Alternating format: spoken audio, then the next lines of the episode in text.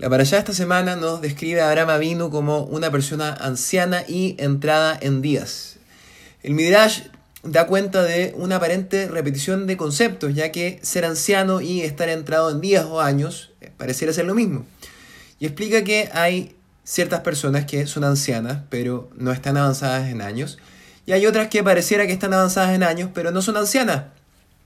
Y agrega de esta forma el Midrash que el avance en días o años de Abraham reflejaba efectivamente su edad. En un nivel básico, podríamos pensar que el Midrash nos está, nos está hablando de la apariencia física, ya que hay gente que se ve joven y es vieja, y hay gente que es joven y que se ve vieja. La verdad es que el Midrash no apunta a eso, sino que lo que está diciendo es que habitualmente la gente tiene un nivel de madurez muy menor a su edad cronológica.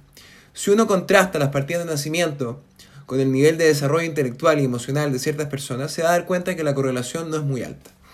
Y aquí el Midrash nos está diciendo que este sí era el caso de Abraham, que él crecía en la medida que envejecía y su desarrollo físico y espiritual iba de la mano de su edad.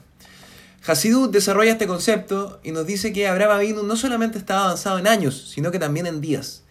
Lo que quiere decir es que él realmente vivió y aprovechó al máximo cada uno de sus días y no hubo ni siquiera uno de ellos o un momento en el que no, él no hubiese estado tratando de ahondar su conexión con Hashem. Todos quienes hemos estudiado en el colegio o en la universidad sabemos el concepto de calentar la prueba.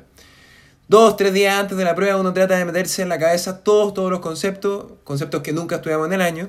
Y lo mismo para, esta, para la gente que vende, por ejemplo los vendedores que tienen una meta, antes de cumplir la meta, cuando se está acercando empiezan a tratar de vender, de vender, de vender. O esto se aplica a cualquier deadline. Siempre tratamos de hacerlo todo al último minuto. Claramente este approach no es el adecuado y esto puede verse incluso con ejemplos de la naturaleza. Por ejemplo, en un campo, si durante todo el año no hacemos nada y al final tratamos de arar, sembrar, regar y cosechar todo en un mes, claramente nada bueno va a salir de ahí. Y esto es lo mismo con las pruebas y las ventas, ya que probablemente se nos va a olvidar todo lo que aprendimos por un lado y por otro, en otra empresa que las ventas no son constantes, es difícil que ese negocio se mantenga. Bueno, este concepto también aplica en términos espirituales, en donde también nos pasa lo mismo. Durante todo el año estamos con un nivel muy bajo de inspiración y curiosamente llega Rosh Hashanah Yom Kippur y tratamos desesperadamente de subirnos a la micro y tener estos pics de espiritualidad que caracterizan esta fecha. Precisamente lo que Abraham Avinu nos está enseñando acá es que tenemos que buscar inspiración a diario y vivir cada día al máximo. La idea no es que tengamos solo ocasionalmente grandes elevaciones en nuestra inspiración y en nuestra espiritualidad, sino que intentemos conectarnos con Hashem a diario y aprovechemos todas las oportunidades que cada día nos ofrece para ello.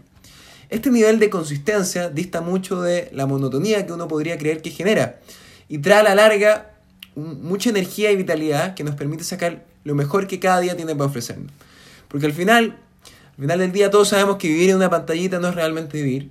Debemos saber que cada minuto que uno desperdicia nunca más volverá. Que Besrat Hashem tengamos el mérito de vivir como Abraham vino y ser ancianos entrados en días. Shabbat Shalom.